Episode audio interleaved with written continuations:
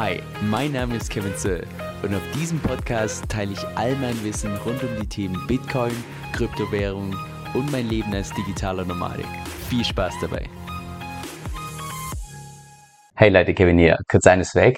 Mann, bin ich froh, dass ich Manu Haus über DFI kennengelernt habe, weil heute wieder gefühlt einen halben Tag diskutiert über verschiedene Strategien hin und her und mega konstruktiv und das Ganze macht echt Laune. Auch wenn es heute darin geändert hat, dass wir uns gegenseitig als Sisi beschimpft haben.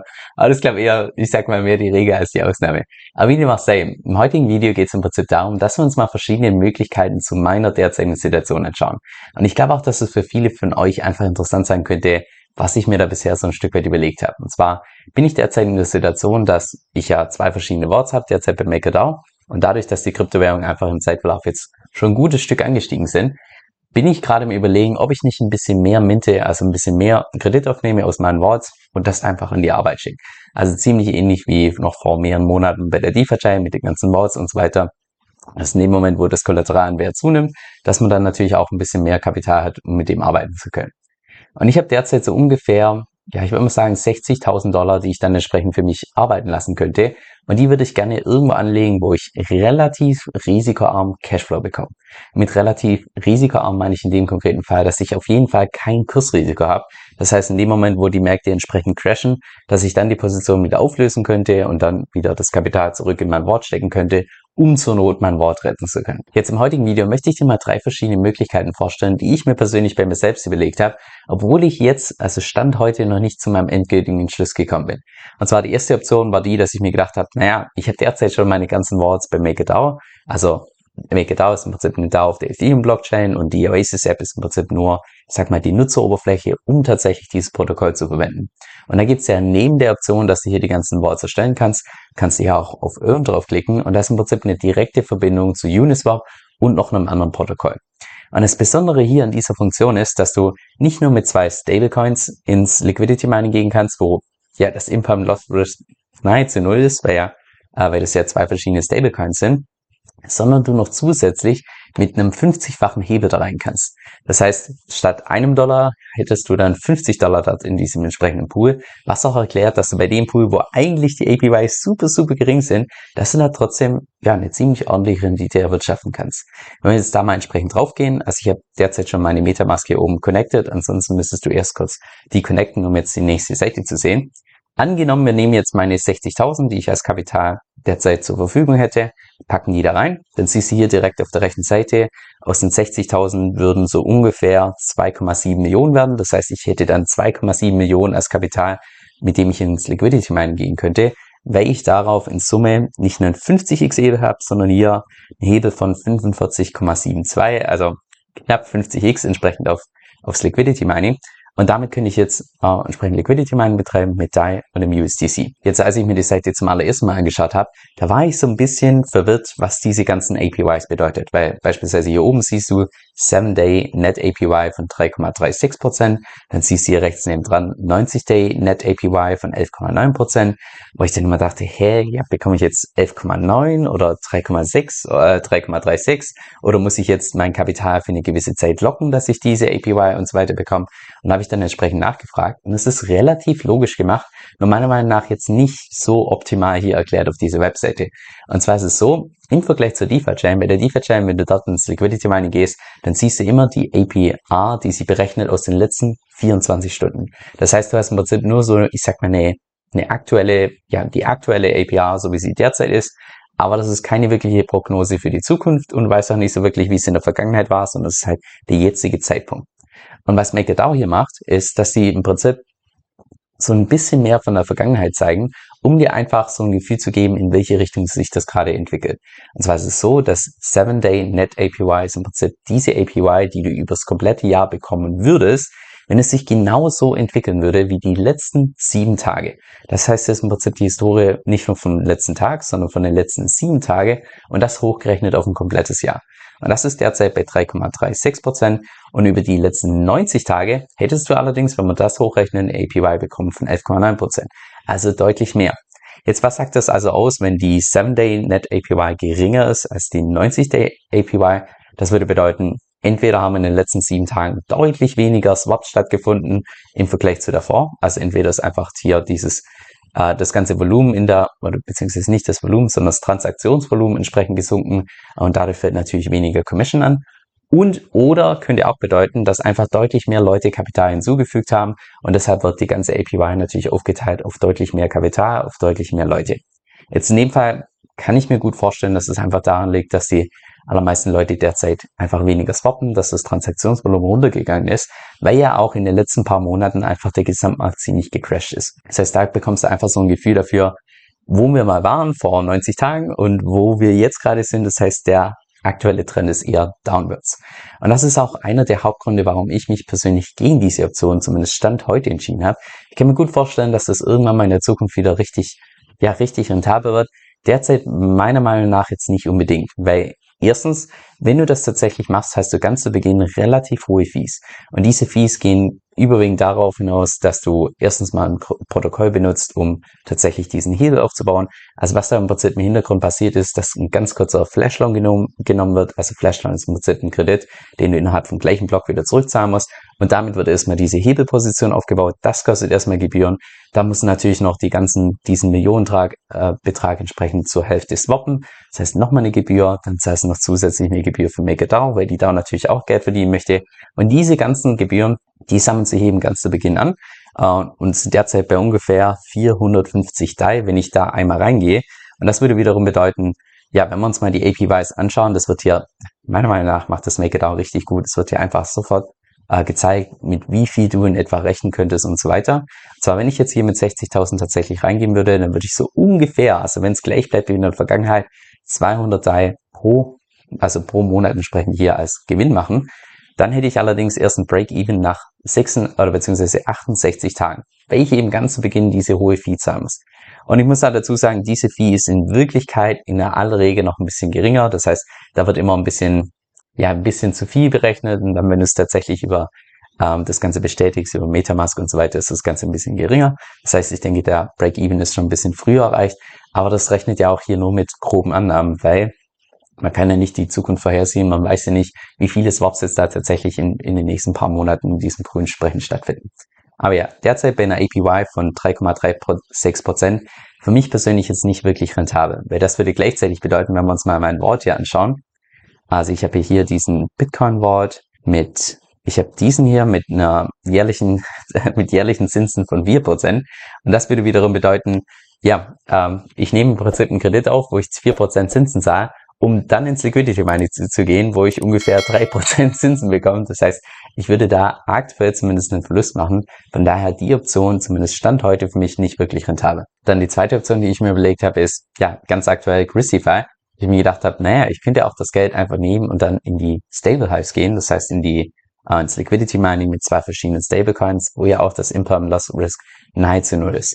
Jetzt für den Fall müsste ich dann zunächst mal meine DAI, also das, was ich als Kredit aufnehme, vom Ethereum-Netzwerk auf die Binance Smart Chain bringen. Das geht entweder dadurch, dass ich die beispielsweise erstmal als Kredit aufnehme, dann zu Binance schicke und von Binance dann über die Binance Smart Chain hier entsprechend auf meine Adresse auf der Binance Smart Chain. Oder du könntest auch beispielsweise hier ähm, die Webseite AnySwap verwenden, die ist relativ günstig, funktioniert. Ich habe es hier schon vorhin ausprobiert. Allerdings ist es wohl noch in der Beta-Phase. Das heißt, ich weiß nicht, wie zuverlässig das Ganze ist. Aber da könntest du jetzt beispielsweise 60.000 durchswappen vom Ethereum-Netzwerk zur BNB Bridge und du zahlst absolut minimale Gebühren dabei. Also das ist richtig cool. Das würde ebenfalls funktionieren und dann habe ich es zumindest schon mal im richtigen Netzwerk und dann kann ich hier beispielsweise ins Liquidity Mining gehen mit DAI und dem BUSD als zwei verschiedene Stablecoins.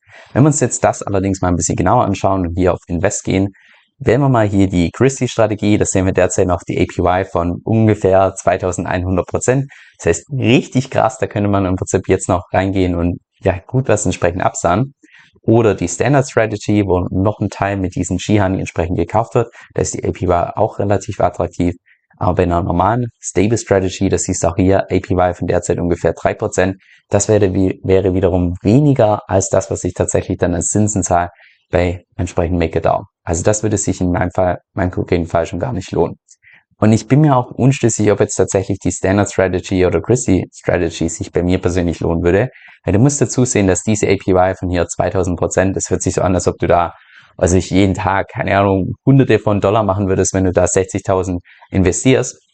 In Wirklichkeit ist es allerdings deutlich geringer, weil diese 2000 Prozent, die kommen überwiegend dadurch, dass das Ganze kalkuliert wird, okay, angenommen der Preis, den wir derzeit haben bei diesen Token, der bleibt über das komplette Jahr konstant. Angenommen die Inflationsrate, die wir derzeit haben, die bleibt über das komplette Jahr konstant und so weiter und so fort. Das heißt, das unterliegt ja einfach gewissen Annahmen, die einfach komplett unrealistisch sind für ein komplettes Jahr. Also wirst da keine 2000 Prozent machen, wahrscheinlich auch keine 200 Prozent, sondern deutlich weniger, weil das Ganze eben mit Annahmen, also ja, auf Annahmen beruht, die man halt unmöglich machen kann für ein Jahr. Also es ist kein Vorwurf an Grizzly oder sonst was, das ist bei jeder Plattform genau gleich. Aber das lässt sich einfach unmöglich durchkalkulieren. Und gleichzeitig ist es so, dass Crucify eben eine komplett neue Plattform ist. Und mit einer neuen Plattform hast du eben immer dieses Smart Contract Risk. Also, dass im Prinzip irgendein Hacker mal irgendeine Lücke findet und es dann zum Exploit kommt, sodass in der Theorie mal alles weg sein könnte. Und deshalb habe ich persönlich auch alles, was ich bei Crucify investiert habe. Also ich meine, das hier ist derzeit nur, äh, das ist das Portfolio, was ich öffentlich habe. Ich habe da noch einen privaten Teil. Der private Teil ist noch ein bisschen größer. Aber alles, was ich bisher bei Crucify investiert habe, ist wirklich nur Kapital, wo ich zu 100% in Ordnung bin. Wenn das, ja, sollte es mal komplett weg sein, dann ist es für mich in Ordnung. Und genau aus dem Grund möchte ich jetzt auch nicht dieses Klumpenrisiko eingehen, dass ich jetzt beispielsweise mit dem Kapital, was ich neu gemintet habe in meinem Vault, jetzt bei Crucify reingehe, weil das ist ja eventuell Kapital, auf das ich irgendwann mal wieder zurückgreifen will falls die Gesamtmärkte entsprechend crashen, mein Vault äh, nahe der Liquidierungsgrenze ist und so weiter und so fort, dann möchte ich ja dieses Kapital wieder haben, um mein Vault entsprechend zu retten. Und genau aus dem Grund ist auch beispielsweise dafür für mich persönlich jetzt Christify noch keine Option. Auch wenn ich persönlich das Risiko für relativ gering halte, dass es damals zum Exploit kommt, weil die haben ja also die Jungs haben ja unglaublich viele Audits gemacht und so weiter und so fort. Das heißt, vom Sicherheitslevel, denke ich, sind die schon auf einem richtig guten Level. Aber trotzdem möchte ich als Investor da erstmal sehen, dass es sich über mehrere Monate bewährt hat, dass ich da so ein Stück weit Vertrauen aufgebaut habe und so weiter und so fort. Und wenn es mal bei dem Punkt ist, dann habe ich da auch kein Problem, wenn ich dann entsprechend mit ein bisschen mehr Kapital reingehe. Ich würde allerdings sagen, dass Crucify wahrscheinlich irgendwann demnächst, also ich weiß nicht, wann das genau kommt, aber in der Roadmap steht ja zumindest, dass die dann auch anbieten, das Liquidity Mining mit einem Hebel, also im Prinzip genau das gleiche, was wir uns gerade angeschaut haben bei der Oasis App, ähm, mit dem, mit Uniswap und so weiter, genau das gleiche möchte auch Crucify anbieten.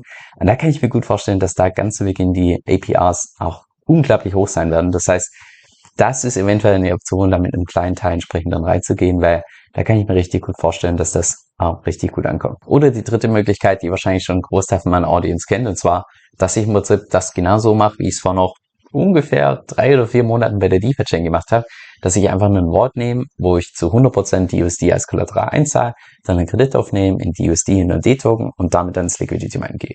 Das Ganze könnte ich auch über einen Bot entsprechend managen lassen, also so, dass ich wirklich ins Limit gehe und eine relativ hohe APR wirtschafte, was man natürlich in der Theorie machen kann.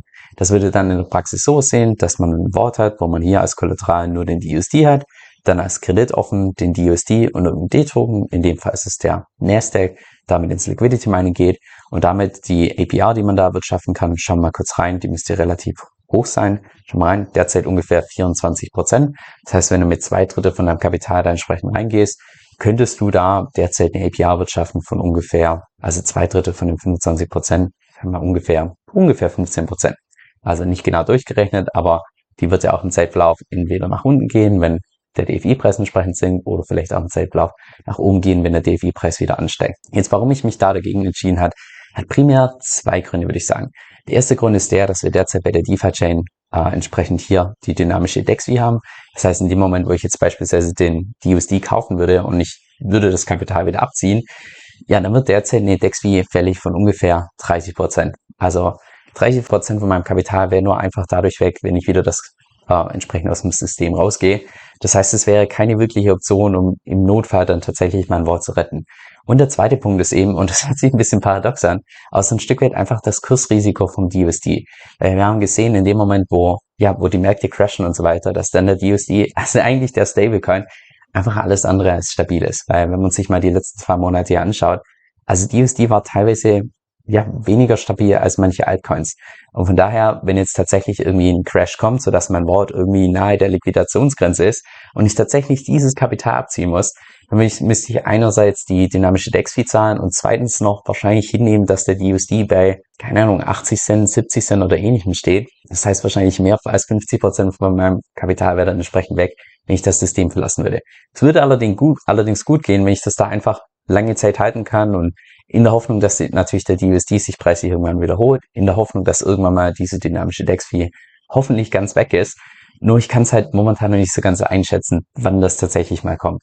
Da haben auch schon mehrere Leute eine Kalkulation entsprechend dazu gemacht. Und es sieht relativ ernüchternd aus.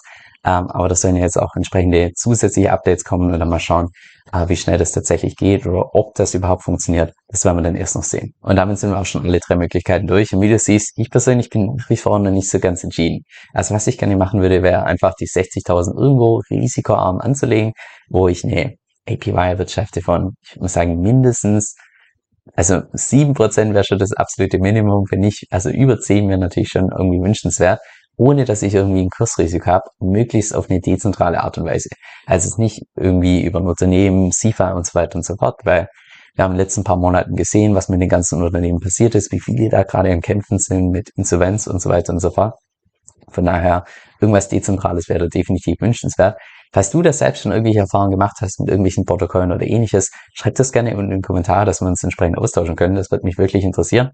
Ähm, ja, wie gesagt, ich bin dazu nicht so ganz entschlossen, aber irgendwas werde ich wahrscheinlich mit dem Kapital anstellen. Vielleicht irgendwann mal äh, einen Teil zum Hebeln benutzen, aber da bin ich mir noch nicht ganz unschlüssig, ob ich dem Markt derzeit wirklich vertrauen kann oder ob das nicht hier alles gerade alles nur Show ist, bevor es dann wieder noch tiefer geht und so weiter und so fort. So sind zumindest derzeit meine Überlegungen. Falls du zu denjenigen gehörst, die gut durch Visuelles lernen, dann könnte das Kryptomagazin vom Bitcoin Echo für dich relevant sein. Das ist das mit Abstand größte Kryptomagazin im deutschsprachigen Raum und kommt auch jeden Monat sowohl in Print als auch digital raus. Und mit rund 70 Seiten hältst du da immer die aktuellen News, Analysen und so weiter. Durch meinen Rabattcode Kevin-Bonus bekommst du da noch zusätzlichen Rabatt von satten 25% und damit kostet dann das digitale Jahresabo nur noch 41,99 Euro.